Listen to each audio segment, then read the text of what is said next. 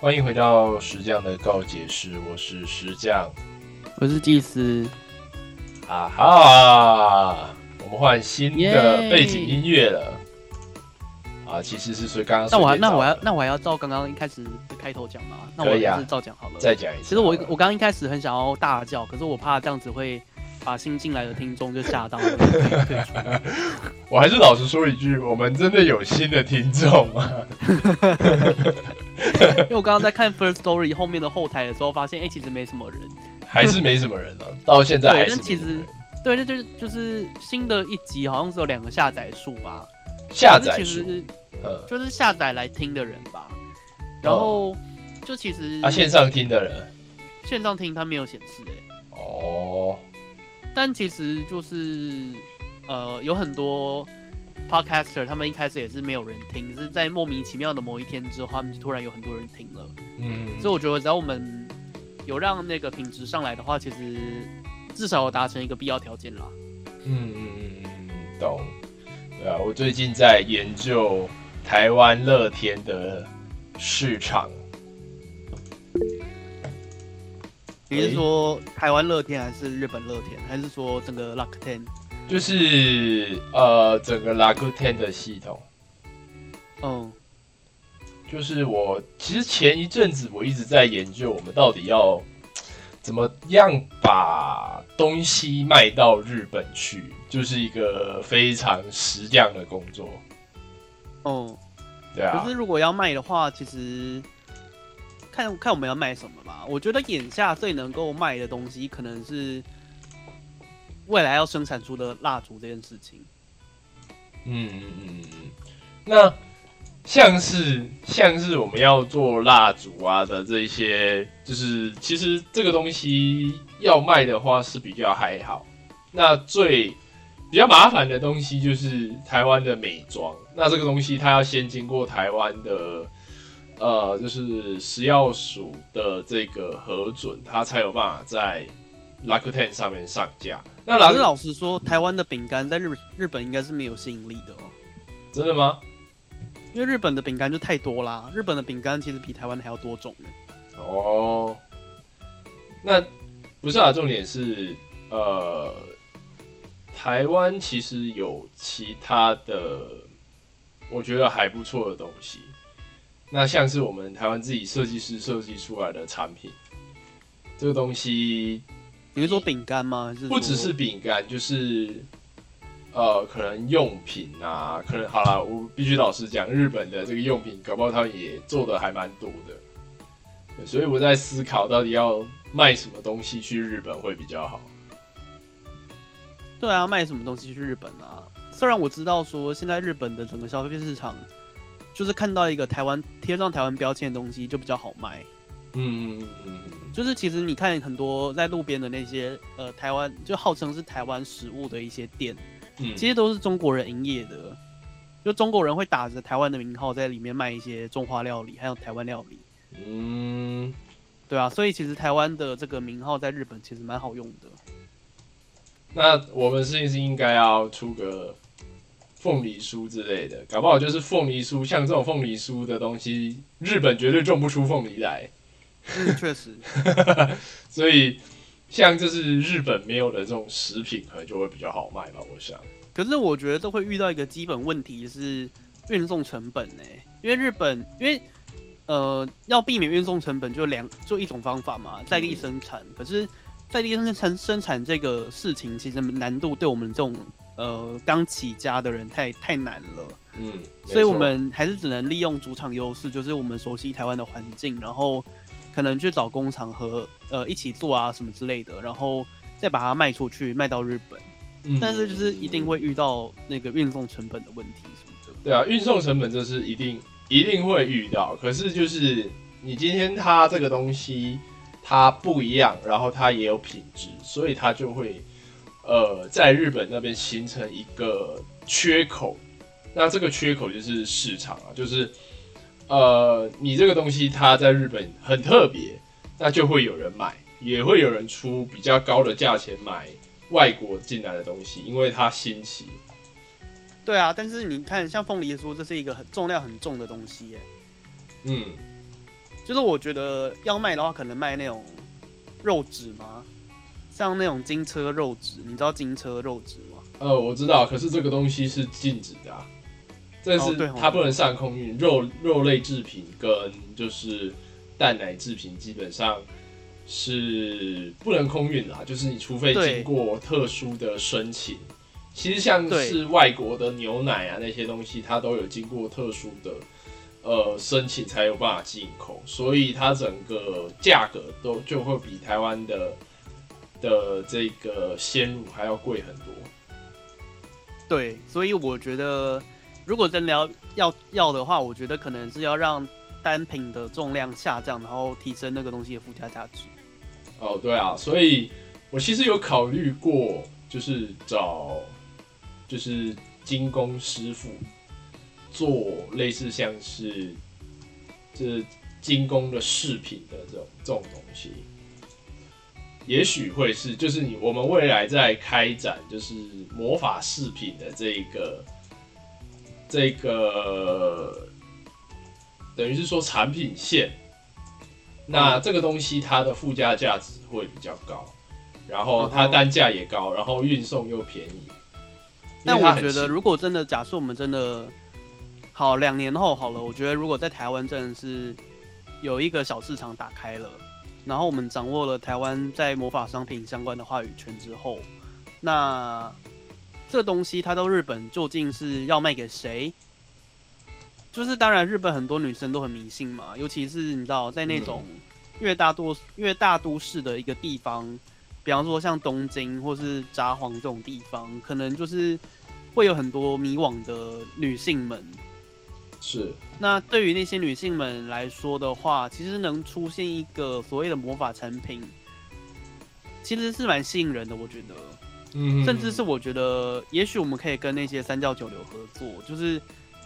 呃，当然不限，当然先不论是哪一个地区的三教九流，可是我觉得 假假设台湾的状况，比方说，哎、那个什么，因为你看，像某些某些特殊的，我就不讲是哪个信仰了，但就某些特殊的信仰，嗯嗯嗯你就可能脑中有想到某几个，他们那些拜的人，可能都是一些比较八大行业的人。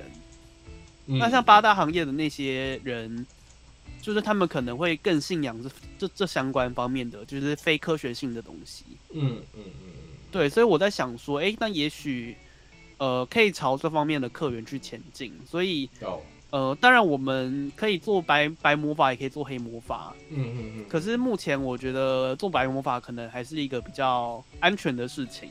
嗯对所以嗯要卖给那样子的客源，就是假设是二十到三十岁之间的刚下海的八大行业的小姐们的话，那是不是有一些什么东西是需要我们先去注意到的？嗯懂。那我想，呃，等于是说想要好奇的一个，就是我最近在思考的是，其实射日占星一直以来，呃，它是一个服务嘛，就是我们是贩售的是占卜服务，那嗯，它是一个算是比较虚无缥缈。你你要说在，呃，它是一个服务啦，那它的有两个问题，第一个是它的产品感非常的空虚，就是你没有办法拿在手上。那第二它，并没有办法让人家像是吃凤梨酥一样，我吃一半给你吃另外一半，或是我吃一盒，然后另外一盒对对对对对对对对。那第二点是它的成效可能要一阵子才看得出来。就是他没有办法立即吃了之后得到满满足感。没错没错，所以这，时候所以这就会变成说是信仰值越高，或者是说对这方面体认越高的人，他才会有这个强烈的满足感产生。可是如果一般人的话，可能就是有点像是喝水跟吃凤梨酥一样，喝水嗯要喝很多才会饱，可是吃凤梨酥吃两颗就有感觉了。嗯嗯嗯，所以我在想的是，呃，未来我们在销售新的产品线的时候，就是可能我必须要，我们以往是卖甜食嘛，那既然、嗯呃目前营运下来，甜食的状况没有想象中的那么完美。对，所以我有想到第二条产品线。那既然我们的东西它本本身就是一个高附加价值的东西，那嗯不如直接再跟另外一个高附加价值的东西进行结合。比方说，比方说，就是金属工艺的饰品，嗯哼，就是戒指等等的。那就是你每一次进行呃可能本命的占卜的时候，我们就附带一个魔法饰品。嗯哼，对，，那等于是说，他会，他到最后会收到一个饰品。嗯对，那这个饰品你可能在虾皮上面，你的单价可以卖六千，可是它背后的其实是因为你今天是呃，它背后的是一个服务，就是你其实我觉得说是买不定单纯的的卖单纯的卖饰品，然后附赠本命占本命占星的一个解答。呃，对对对对对，类似像就是我觉得不要以本命占星这个服务当做是，主体啦，就是会变成说以这个饰品为主。那这个对对对，因为现在多数的应该说要行销，还是以有实体为主，会比较方便行销嘛。嗯嗯嗯，然后第二是，比方说像咖啡店，因为我最近在看那本经济学的书，它其实也是说，哎，一杯咖啡店，像那个 Starbucks，它的成本可能是二十块，有有这么高吗？假设是十块台币，呃，十块美金好了，嗯但其实它的真的咖啡的成本可能不到一块美金。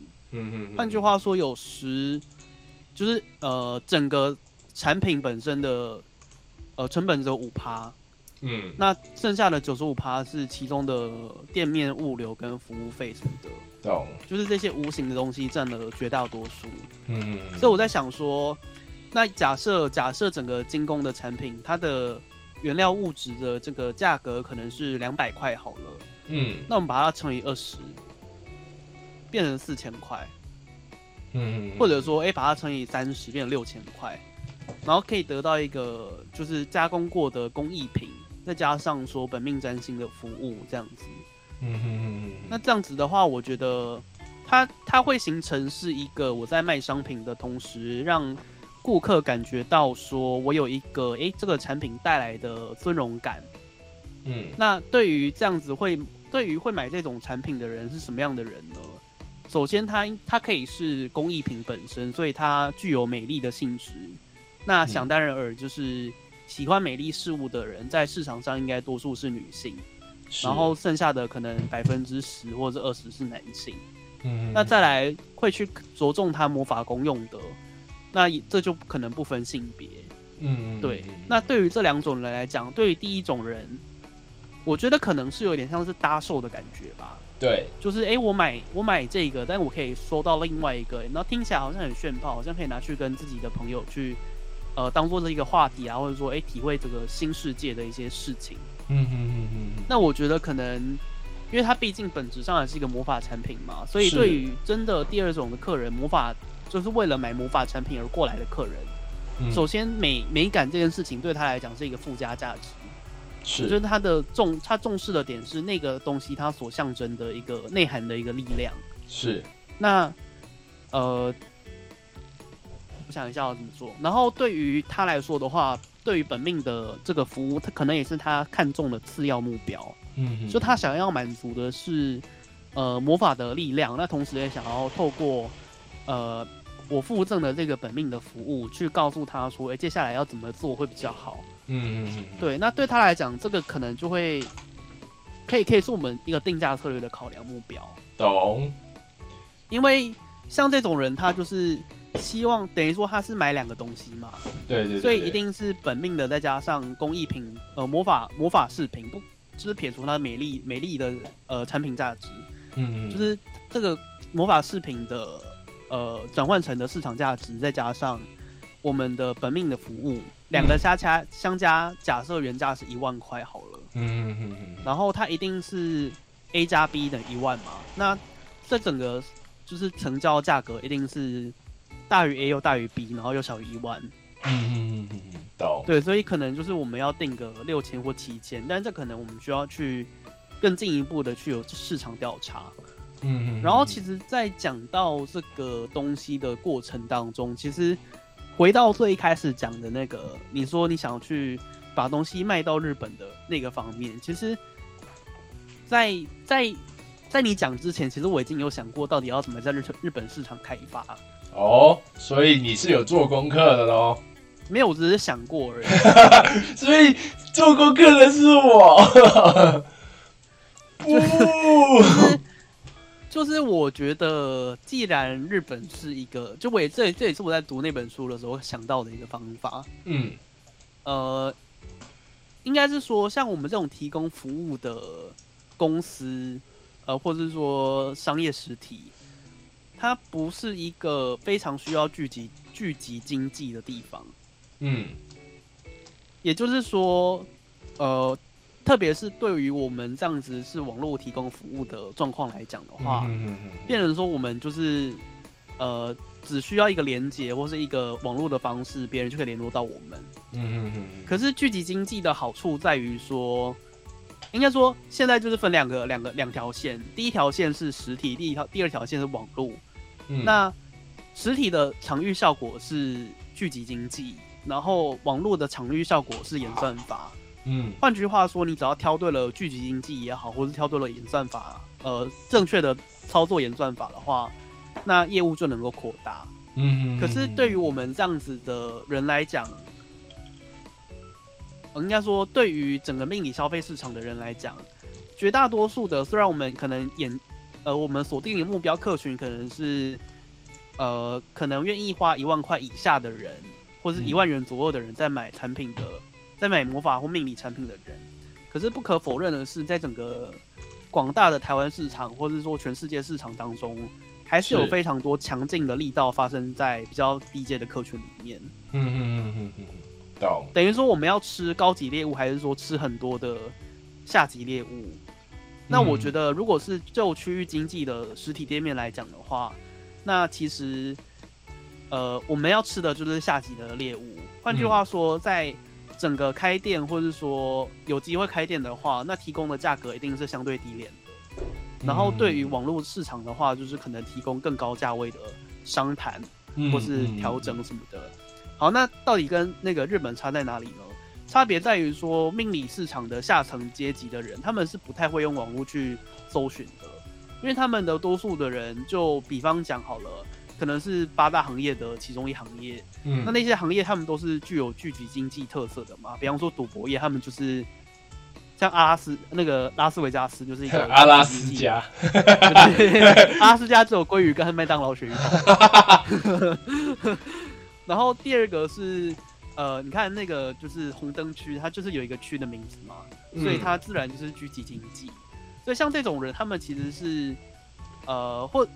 就是他们是聚在一起的，所以只要开在他们附近，比方说，哎，你看居酒屋，它开在这些林森北路里面，就超多，台北有超多的居酒屋都聚集在林森北路里面嘛。嗯，对，然后那命理市场当然是可能很大多很大多数是服务这种人，可是他们的特质更广泛的来讲，可能是对于未来感到迷茫的人。嗯，那什么人对于未来感到迷茫呢？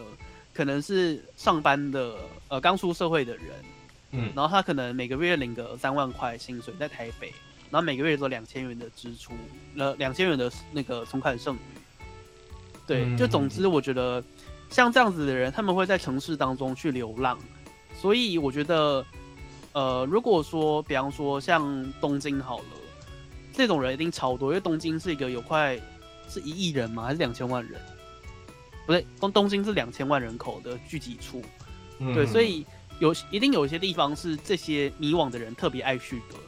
所以如果在这附近，或者是说，哎，在某些呃交通量比较大的车站的旁边租了一个小摊位的话，那其实就能够充分的吸收到下级下阶层的客群，或者说是在台北车站的某个地方去开这个东西的话，那因为台北车站不是一个一般人负担得起的地主嘛，所以我觉得可能还是要移到外面一点的地方去开这个业会比较好。嗯嗯，对，换句话说，如果这人说要在要在那个日本开业的话，我觉得要挑相对地租比较便宜的，可能是呃某个东西的某个地方的商店圈。比方说，我最后一次去日本旅游的时候是在神户，嗯，然后神户那边有三宫，是三宫商商商业圈吧？三宫就是一二三的三宫，就是宫城县的宫，嗯，然后那边其实有点像是北海道或是大阪的一些街区，就蛮热闹的。然后走出去也有很多那些就是大手企业，非常厉害的企业，Uniqlo 那些的。然后它中间就有很多小的商店街啊，然后那个饮食街啊什么的。我觉得像那种地方，其实就会有蛮多人去的。但也不是说要像说，哎，在商店全部是做夜市等级的。可是我觉得，可能真的要开实体店面的话，要利用那方面的人潮。所以如果说真的要去，真的要做实体店面的话，我觉得。呃，可能可以考虑说日本的某些重要观光区的商店街，嗯，或者是说台湾的，比方说台中的话，就是一中商圈的最外围。嗯，那这样子其实你前期，呃，我在思考是可能你要要开，我不知道是不是否需要再额外再开一个粉丝专业或是网站，那这个网站就是。日文版的，嗯哼，对，那这东西假设你真的有有望朝要朝那个方向经营的话，那也许就是你的那个什么，哎，你的，其实我会把它放在长期规划里面放在长期规划嘛，就是的意思是说，毕竟，呃，日本对我们来讲是一个陌生市场，是。所以我觉得要先站好台湾的脚步。嗯嗯嗯嗯。所以我认为说，至少也要等到第二间店，就是至少第一间店在台湾开起来。嗯嗯。然后让一些人比较知道我们。然后第二间店可能开在开在另开在另外一边，因为其实日本的开开公司的一个成本非常低廉。日本开公司只要五百万的日币就可以了。哦，我知道，而且而且你如果说五百万，等一下，先暂停一下，有广播。嗯，就其实五百万的话，就是你如果去日本开公司的话，你可以拿到他的那个那个居留的。对啊，居留，呃，就是 Visa 签证嘛。对对对对对对，就是你可以拿到拿到那个日本的那个。好像，我不知道是不是永久居留权，但是你只要只要有开公司，那你只要那个年度那个年年度那你的公司还活着的话，你就不会被遣返。对啊，五百万哦，可是五百万日币的话，其实换算成台币也大概是一百五十一百五十一百六左右。换句话说，前期真的是非常困难，就是我觉得可能人生第一个里程碑，或是说。存到一个可以在日本开业的一个资金吧，当然可能一定会透过青年创业贷款什么的去去搞。哦，我个人是比较，我自己是对于贷款的这个路径是不支持的，毕竟它是它等于是说它是借款，那你借款它是要还的啊，它是要还的，借款是要还的，所以我个人会。觉得说用天使投资会比较好，因为这个东西它有几率啊，就是可以不用还。但问题是天使投资没有那么简单去掌控那个天使啊。对你没有你没有办法去掌控天使，但是你呃等于是说你在资金的获得上会比较资金的获得跟运用的话，你会比较自由。嗯哼，对，那。当然，这就是两两个抉择啦。就是你做这个贷款，你愿不愿意承担这个风险？那要是失败了，你你等于是说你就会背一屁股债，嗯，对不对？像所以像我自己的投资的原则是总资产的百分之十，去做所有事情的投资。嗯哼，对，那你等于是说你失败了，你剩下这个这个百分之十的洞，你可以认真工作存存回来。对，你就不会说你身无的分文。对，你会你你就不会身无分文。嗯所以我觉得这个东西其实比较像是在呃投资这件事情，你一定要做，因为你不做，你不可能大富大贵。对啊，所以啊，可是你又不能说你投资投到把身家全部压压进去，所以我自己的投资策略就是人那个总资产的百分之十拿出来投资。哎，等我一下哦。哇，我拿到了那个，喂，好，哎，刚刚我怎么断掉了？刚刚没有断掉，是因为你叫我暂停的。哦，好，反正刚刚为什么会请石匠暂停的原因呢？是因为，哎，他就给我这这些而已哦。哎，好气哦。哎，怎么会这么少？可恶！好，反正就是，哦，好心痛哦。哦，反正就是那个我之前有确诊嘛，对啊，然后呢，我呃怎么说？对，就是确诊之后，因为通常都要等很久，就是这个金额要等蛮久一段期间的。但是因为我刚好莫名其妙的赶在了某一个，可能是时间的关系吧，然后我就在递出申请的一个礼拜内收到了受理审受理的一个那个简讯，嗯，对，然后我就那时候过年的时候，我就奇瓜看了一下，说，嗯，到底还要多久呢？好吧，那那个到底多久的意思，就是应该是我奇瓜看了大概是两个礼拜，然后那时候想说，嗯，两个礼拜究竟是何时？然后我最后我刚刚看到他入账的期间是二月六号，就是前天的时候，所以就是确实是两个礼拜啦。嗯，对，所以我是蛮蛮感动的。刚刚看到那个数字的时候，其实一方面是吓到，另外一方面是哎、还蛮感动的，就是时间算对了，这样。时间算对了，可是金额好少。就是金额原本预期是有六万吧，或是五万起什么的。啊，为什么会变那么少？嗯，我不知道哎、不知道为什么是这样子哎、可能我要再打电话问看看吧。因为确，实是蛮少的欸、因为我我姐她是拿到，我妈是拿到五万七，然后我姐是拿到六万七。嗯，可是我明明也有也有被隔离，所以我不知道是为什么。可能我我在猜他是不是他有一个 part 是什么住宿补助费之类的吧？对对对，有住宿补助费。对啊，可是可是可是你你是在等于是说在学校隔离，他搞不好他就没有哦，我确实是有付一笔住宿的费用。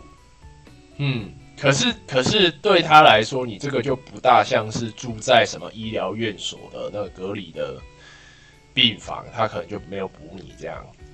嗯哼，我不晓得啦，因为就之前的医疗险，就是医疗台湾人寿的医疗险是说，你必须要呃住在政府规定医院或是防疫旅馆，它才有补助这个医疗险。那这个只是医疗险的部分，我们还有买防疫险。那我不知道你是买医疗险呢，还是买防疫险？如果是买防疫险的话，它就会比较阿萨里的，就是五万就直接塞到你脸上。哦，我是买防疫险。哦，你是买防疫险，那你可能要看一下你的防疫险的条文是怎么写。哦，对啊，我正在查。没关系，你可以动用你以前的技能来跟他抗衡。对抗保险法对抗。耶、好，继续聊那个刚刚原本的事情。我们刚刚聊到什么？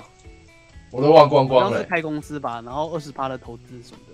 哦，对啊，就是就是我自己的投资的组合是这样，就是百分之十进行投高风险投资，啊，剩下九十趴就是、呃定存或是活存生利息这样。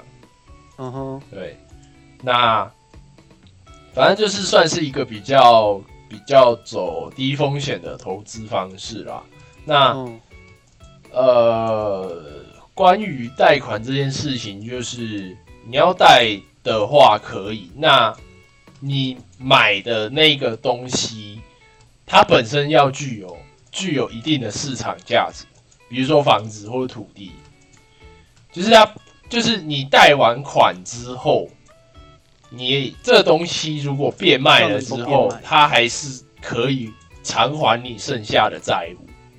好了解了对解，，就是你千万不要留任何的债务在身上，因为债务它是算复利的。对啊，那债务你算复利的话，它一直它一直给你算很多的利息吼，你不要小看那个复利才几趴而已哦。你这样子长久以来，其实对你自己的资产的状态会很糟。你、哦对啊对你等于是说你你被银行被动收入了，你知道吗？嗯哼，对啊，那当你变成别人的被被动收入的时候，你就等于是说要付出更多的心力去赚钱跟干嘛？嗯，对，所以我自己的对我人生的原则是，能不留债务就不留债务。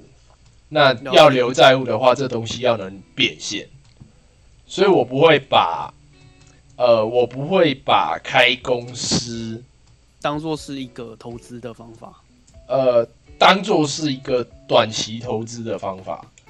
除非这个对啊，这个新创公司有没有？就是呃，其实我在做的一件事情，比较像是开始去扶植很多的新创公司，然后慢慢把它养大。因为像现在资金比较不够的时候，就是投一点投一点，那大家都刚起步啊，那其实所需要的钱也不会到太多，你能控制的范围也不用到太多，所以我就投一点投一点，然后慢慢把这个品牌呀、人脉呀东西全部扶起来之后，它会慢慢缓缓的去壮大，这样子。那等到十年、二十年之后，这个品牌就会成为我的被动收入，嗯哼，就是这样。那目前我就是以这样子的心态在持续扶植射日占星这个品牌。我知道，哎、你你怎么又知道了？你一定是小潮。哦。对啊，之前我讲过说你的收益模式究竟是如何。嗯嗯，之前我们好像是私下谈说你这一行就究竟是要如何去获益吧？你是说我自己吗？还是我的？没有，就是你的你的这个行业是要如何去获益？我的行业要获益的话，你要说赚很快，还是赚很多，还是赚的很健康？没有，就是我们之前在谈论大石匠的时候，就有谈论说他们嗯大石匠究竟是怎么收获的。大石匠有很多种不一样的大石匠，那有一些是创投型大石匠，那他自己就不需要去，呃，他等于是只要看好，我只负责下筹码。对，那其他 CEO 的事情都你们来做，你们只需要对我下的筹码负责就好。啊，你你的 CEO 做的不好的话，呃，我就可以用股东会把你这个 CEO 换掉，换我觉得我觉得 OK 的人上来。啊，其实我真的觉得说，你看，就是平平都是所谓的小小型的一个单位好了，嗯。可嗯是有些人就是可以拿到天使投资，嗯，然后像天使投资这种事情啊，真的是，嗯，可能说有人脉的人才能够做到的吧。像我这样子的人，嗯我也知道我命格当中不太有机会出现天使投资。天使投资哦，我觉得这个是这个是你所学的技术跟，我觉得这个真的是回到命理的问题，就是你命好不好？因为有时候你推出来的这一个新概念，刚好搭上这个世界趋势的风潮。那嗯假设以我最近最红的 Chat GPT 好了，它也是一个开源的免费的代码，可是它在短期之内就瞬间爆红了。对啊，对，然后他现在就开始收钱啊、对啊，对啊，就是有钱之后就可以聘人才嘛，有人才就可以把它搞成一个收费模式嘛。呃，对，所以像这种东西，它就是非常吃运气。就是你现在市场需要什么东西，其实没有人知道。可是，嗯呃，这类型的人，好，在商业上我们叫 the first penguin，就是我们不断的去开创新市场。那后面接下来就非常有趣了、哦。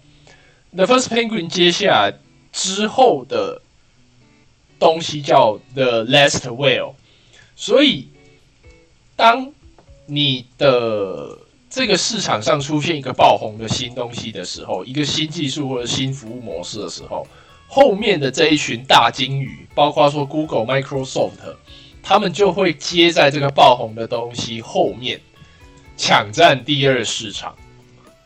嗯哼，对，那 Google 就做了什么？Google 就出了 Bard 的这个 AI 的有我有看到这个新闻。对，然后 Microsoft 也跟着，所以这时候，呃，对于一个小公司来讲，或者是一个新创的产业来说，呃，像我自己给自己的那个设计公司的名称就叫 The First Penguin Design Studio。那 The First Penguin 就是我们持续的在创造新的服务的模式、新的呃服务的形式、新的产品。那在这个市场上去读读看，对，就是等于是说一个新东西的孵化的出现的地方。那呃可能会常去募资平台，或者是呃能在这个市场上抢抢一个新的定位。对，那我就是做多多做，做一大堆不一样的新产品计划，然后嗯去试这个市场啊，哪一个中了，对我来讲，因为我每一个投的成本都不会太多。对，那哪一个如果说爆红了，我就赚翻了。对，可是他的努力就是跟你讲的一样，你可能你做五个，他才会成功一个，这个都还算多的哦、你可能做二十几个才成功一个，可是我只要成功一个，我就是报喜啊。嗯，对，对对对，所以这是我们之前上上一集讲到的产卵的方式。对对对对对对对，所以呃，如果说是以新概念、新产品的做法，真的就是只能靠这样去试，因为你永远不知道说这个市场上到底什么东西会爆红，因为人太多了，你知道吗？对，你没有办法去精准是你有点在赌运气嘛。呃，你要说赌运气也好，但其实很多的时候真的就是赌运气。不得不赌运气，就是你要，你已经做好所有的功课的时候，真的就是赌运气。嗯，因为你你能够进人进的人事都进完的话，那呃，接下来无法控制的东西太多。毕竟你看，光是台湾就两千三百万人，你不可能去精准的了解每一个人的需求。对你只能针对说特定的这一群人，他对你的东西到底会不会有兴趣，然后一直去做 try and fail。对，当然你可以在前期研究的时候研究的很透彻，这都没关系。可是真的，你做的这些研究，真正到市场上到底有没有它的效果，还真的是只能透过丢到市场上试。去验证。你说大石匠他们没有没有去做这些数据分析吗？他们一定每一个都经过长久的分析跟测试，就是就是前期的什么模拟测试啊，这个他们一定都有做。可是终归来讲，你今天做的东西都是模拟，它只能嗯降低你失败的几率。所以到最后还你还是得把你的东西丢到丢到市场上去试啊，就比就跟你做任何的饼干呐、糖果啦，或者是说这个东西都得要丢到丢到市场里面卖卖看，这个东西好卖不好卖，才会知道。对，那该怎么修正才会有这个经验啊？那为什么说大石匠们的经验会这么重要？就是因为他们有很多试的这个数据。对，那当然，现在的科技日新月异，那你要试的成本越也越降越低。那重点就是我们要读试，所以，呃，我也是尽可能在思考说，射日占星到底还有什么样子的的新产品可以做。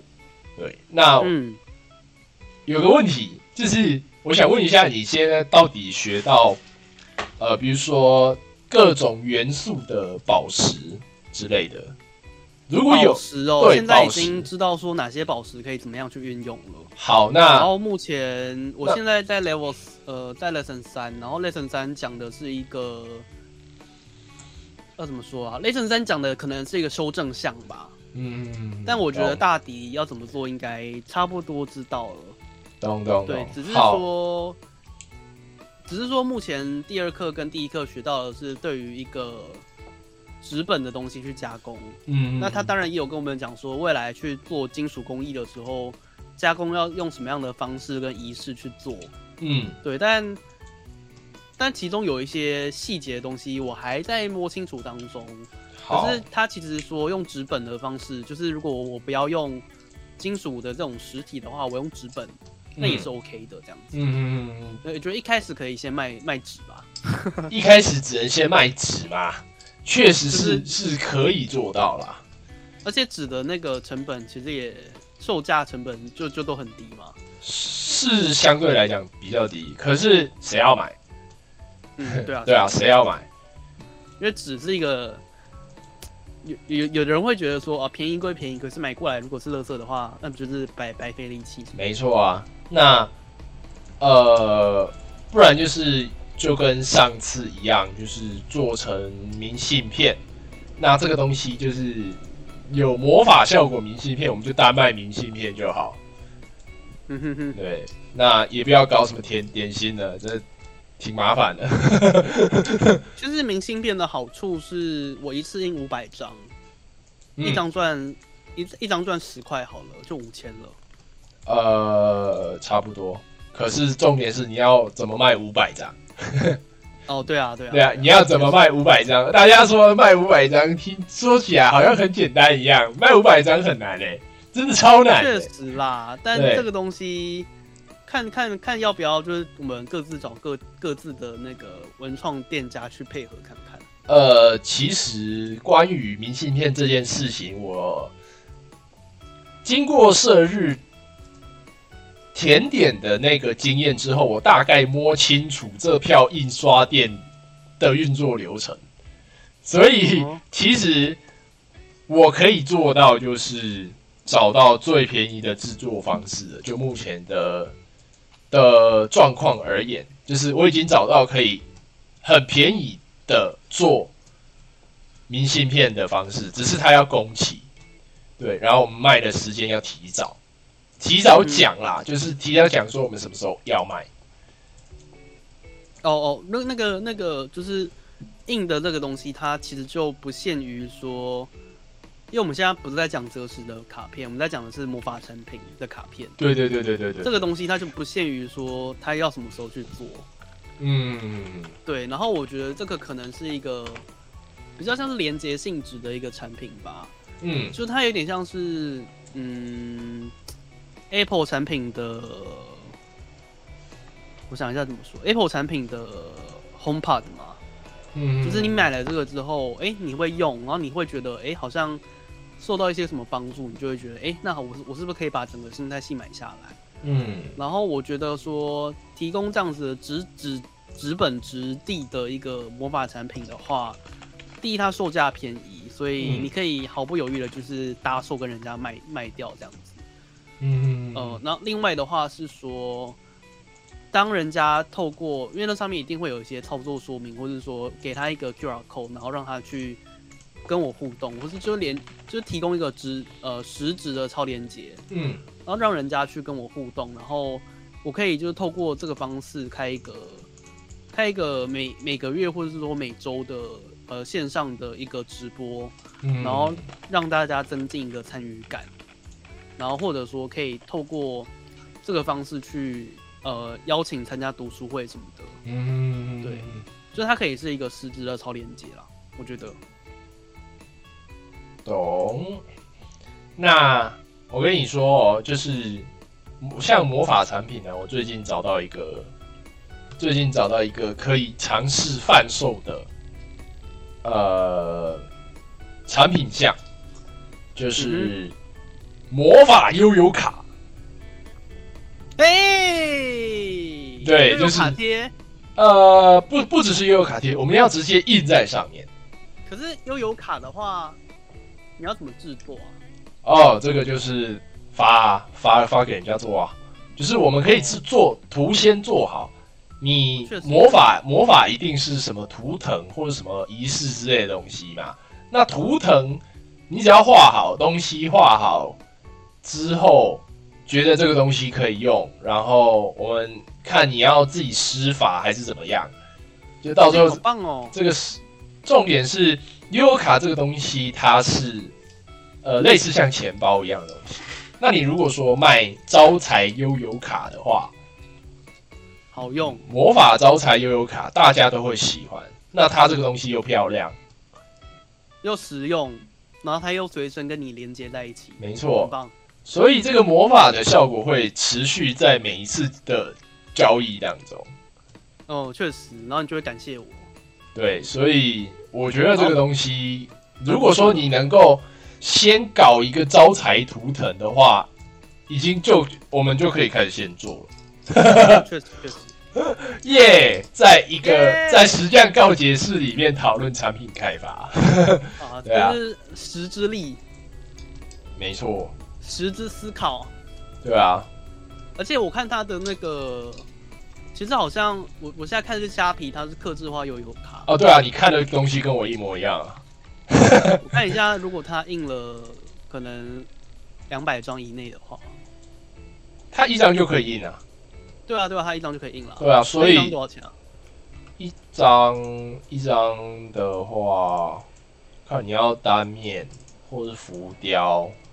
对，那你如果说高级客户，我们就可以给他给他搞浮雕，嗯哼，对，然后呃，甚至是有纹路的那一种，就是它有不一样不一样的价格，那我们就可以做这个卡片给他们。哎，对，真棒。对啊，所以假设你已经有魔法图腾的话，我们就可以开始做了。那我等下可以把那个叙述给你看，看你能不能，因为你不是有那个 AI 的那个吗？对啊，这也是我那天在骑车的时候在想的。就其实说真的要做这样子的魔法图腾的话，嗯，那究竟要人还是说要 AI 去画？因为 AI 画的话，我们那个瞄准的时间点就是在 AI 按下确定的那个时候嘛。嗯，然后它生产就是要要花几百年，就是管它的，反正确定时间就好了。可是如果是说，呃，给人画的话，比方说，哎，有一个会会，呃，美美呃会画美工图案的一些朋友的话，嗯，那他动笔的第一个时间是什么时候？这样子，嗯嗯嗯，对，那要跟他要怎么样去跟他说，哎，这个到底要请他画到多少钱什么的？那我觉得这个，因为是魔法这种东西嘛，老实说，我还是比较相信人人为的事情，你知道吗？因为就柏拉图的这个理论来讲的话，其实 AI 是没有任何意义的。嗯嗯嗯对，所以我觉得说要替魔法产品灌注魔法力量的话，当然别人可能会不知道说，哎、当然我们用 AI 是最最省钱的方式啊。嗯那可是换句话说，我们也没有办法去让这个产品达到最大的产品效能。可是如果说，嗯，它产生八十趴的力量，跟它产生二十趴力量，我比我比较消费者的使用体验上是没有差的话，那其实我觉得就也没有差。我比较想知道的是，这个图腾是不是可以被魔法师自己在后续再对他施法，还是什么东西？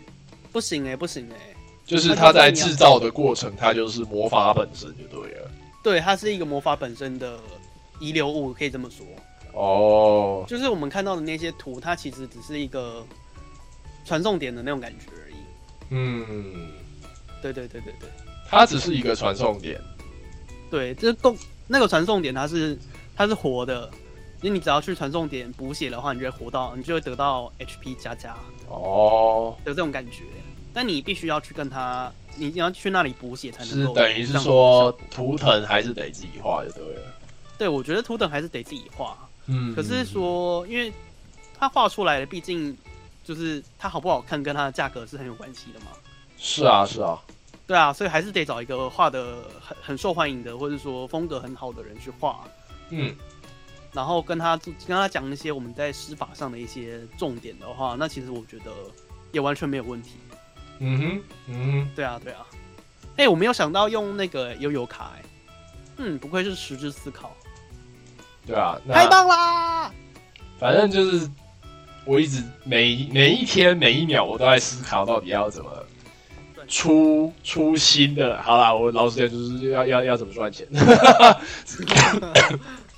只是我刚好最近有在找类似像吊牌啦、卡贴的这个东西的制作，所以我刚好有看到。哎、我现在看到一个随手周遭，你看一下一幕嗯，这个东西嘞，那个是那个什么这个东西的，哦，可以做啊，这个都可以做啊，这其实蛮蛮 easy 的，对不对？我觉得很 easy 啊。这个选举的时候，有时候有时候也拿到，呃，那个是我有我有拿过啦，我有拿过这种东西。可以啊，可以啊。那只是只是说它的图腾的颜色比较淡的这样子啊，只是变成说你日常的日常的做事的，那这种就可以施施施那种跟工作相关的法术，增加效率的。哇，原来我们要变文具店了吗？射日文具店，谢谢。耶、耶、文具发大财，对吧？好诶、好耶！啊，这个都哦都可以做，你想想得到的都可以做，啊，什么东西？想得到的想得到文具类的东西都可以做啊，就是只要、啊只要它是印出来的那个都没没错，嗯，嗯，确实、欸。所以咯哇，会不会真的是最后变成文具店了、笑死！干。有什么不好？对不对？哎对，然后我其实刚刚其实最后一个想要讲的，我觉得这个讲我们就差就差不多了啊。哦，好，对，就是我其实一直应该说这个礼拜在考虑吧，嗯就我自己有写一个那个 memo 起来，然后我就在想说，哎，既然未来要开启一系列的魔法产品，或者说我们的这个魔法产品它是一个大项目，然后下面有首饰，下面有文具什么的，嗯，那这样子是不是可以就是做一个魔法粉砖这样子？这个就再说了，这个再说因为你要开一个新的粉砖，你又要再经营到一千多人，并不是一件很短很简单的事情。对啊，对啊，并不是一件很简单的对啊事情。所以，呃，我是觉得这个就再说，毕竟我们射日占星这个品牌也养很久了。嗯，确实，对所以要很久了，呃，太久了，呃，对啊，所以，呃，你要说，我是觉得说这个东西它是可以增加射日占星它的产品多样性以及它的丰富性啊。那我觉得就就先以设置占星的这个体系来做就好了，因为它也毕竟还是相关的东西。其实我蛮意外的，哎，我居然是二零一九年才创立的，可是我怎么觉得它好像存在了好几年的那种感觉？哦，因为你对它花的心力很多啊，所以你的记忆点就会比较多。嗯，确实，嗯，有道理。好诶、那耶，今天曝光了我们未来很多的新产品，呜呼！那别人过不来啊，没关系啊。好哦好哦好。哦，OK，反正、诶最后最后一个普及一下好了，嗯，就是刚刚讲到有道理，有道理的日文其实也叫有道理，哦，但好像汉字叫做有道理而已。好好哦，笑死，没有，我只是刚刚突然想到了。好，OK，好棒哦。耶！好，那今天的录音呢，变成有点像开会了。好，那无论如何，啊，说真的。对啊，无论如何，就感谢大家今天的收听，那就是可以这个节目一直在持续激荡新的想法。那呃，如果喜欢的朋友们呢，请帮我们按赞、订阅、分享给你的好朋友们。那如果喜欢顺日占星的话，欢迎到我们的粉丝专业按赞。想加入我们的社团的话，欢迎加入戴伦的择时社团。那今天的录音其实是戴伦的良辰吉时，成就好事，挑好时间，哎、选好时间成就好事、哎到底是什么？哦不，自己忘记。哦不，哦不，我看一下，让我看一下。不，行。好，感谢大家今天的收听，我是石匠。我是祭司，不，我不要让你想起来，拜拜。拜拜。